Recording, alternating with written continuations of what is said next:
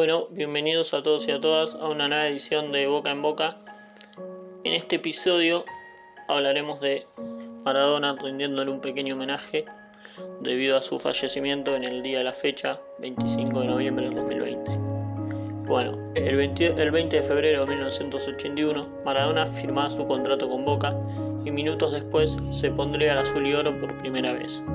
Sin embargo, la historia cuenta que River lo quería contratar ofreciéndole un contrato igual al de la máxima figura de su equipo, Ubaldo Filiol, quien años antes había salido campeón con la selección argentina. Sin embargo, Maradona desistió porque quería jugar en Boca. A pesar de los problemas económicos que tenía por aquel entonces el equipo del barrio de la Ribera, pudo lograr un préstamo por un año y medio con opción de compra. Aquel 20 de febrero puso la firma para convertirse en nuevo jugador del Ceneice.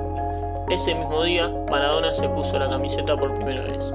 Lo hizo en un improvisado partido amistoso entre Argentinos Junior y Boca. En los primeros 45 minutos, el joven Diego jugó para el bicho, pero la segunda parte lo hizo en su nuevo club. Dos días antes de firmar, llegó el debut con el Ceneice. Lo hizo ante Talleres por el torneo metropolitano de 1981. Aquel día Maradona tuvo que jugar infiltrado, debido a que anteriormente había sufrido molestias musculares. No pasó mucho tiempo para poder convertir su primer gol en Boca.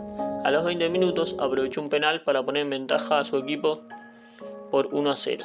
Y el segundo llegó sobre el final con otro cobro desde los 12 pasos. El resultado fue 4 a 1 y un doblete en su primera vez con la camiseta de Boca. Sin embargo, esa lesión por la que se infiltró le iba a jugar una mala pasada, al punto que tuvo que estar un largo tiempo ausente. Ya recuperado, llegó el momento de demostrar por qué lo contrató Boca. Ni más ni menos que ante Rudiger iba a lograr uno de los mejores goles en la historia de los superclásicos. Qué bien, qué bien, qué bien Córdoba. Arranca con todo por derecha y atrás viene Maradona para el tercero. Siempre Córdoba. Se frena, se demora. Permite que se acomode River. Viene para Maradona. La domina cara a cara. Escapa. Ta, ta, ta, ta, ta, ta, ta, ta, ta, ta, que sea, que sea, que sea. Gol, gol, gol, gol, gol, gol, gol, gol, gol. Gol. Gol.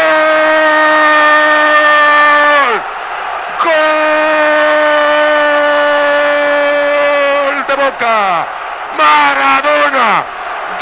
Armando Maradona, el mejor jugador de fútbol del mundo, tras una jugada inolvidable de Córdoba, que arrancó de izquierda a derecha, puso el centro para Maradona, la paró con la punta del zapato izquierdo y cuando le salió Filión la enganchó, después pensó que a la derecha, que a la izquierda, que dónde la pongo, y Maradona eligió tocarla abajo sobre el parante izquierdo del arco que da a la vieja Casa Amarilla. Y le doy tantos y tantos datos porque pasarán muchos y muchos años y los hinchas de Boca seguirán hablando de este gol de Diego, grande, Armando, más grande, Maradona. Eh, en Boca supo obtener el Metropolitano en 1981 fue el único título que ganó en el club. Sin embargo, el 7 de octubre de 1995 volvió a su casa, a la bombonera. Luego de fracasos como técnico en Deportivo Mandillú y Racing, jugó como profesional con la casaca azul y oro.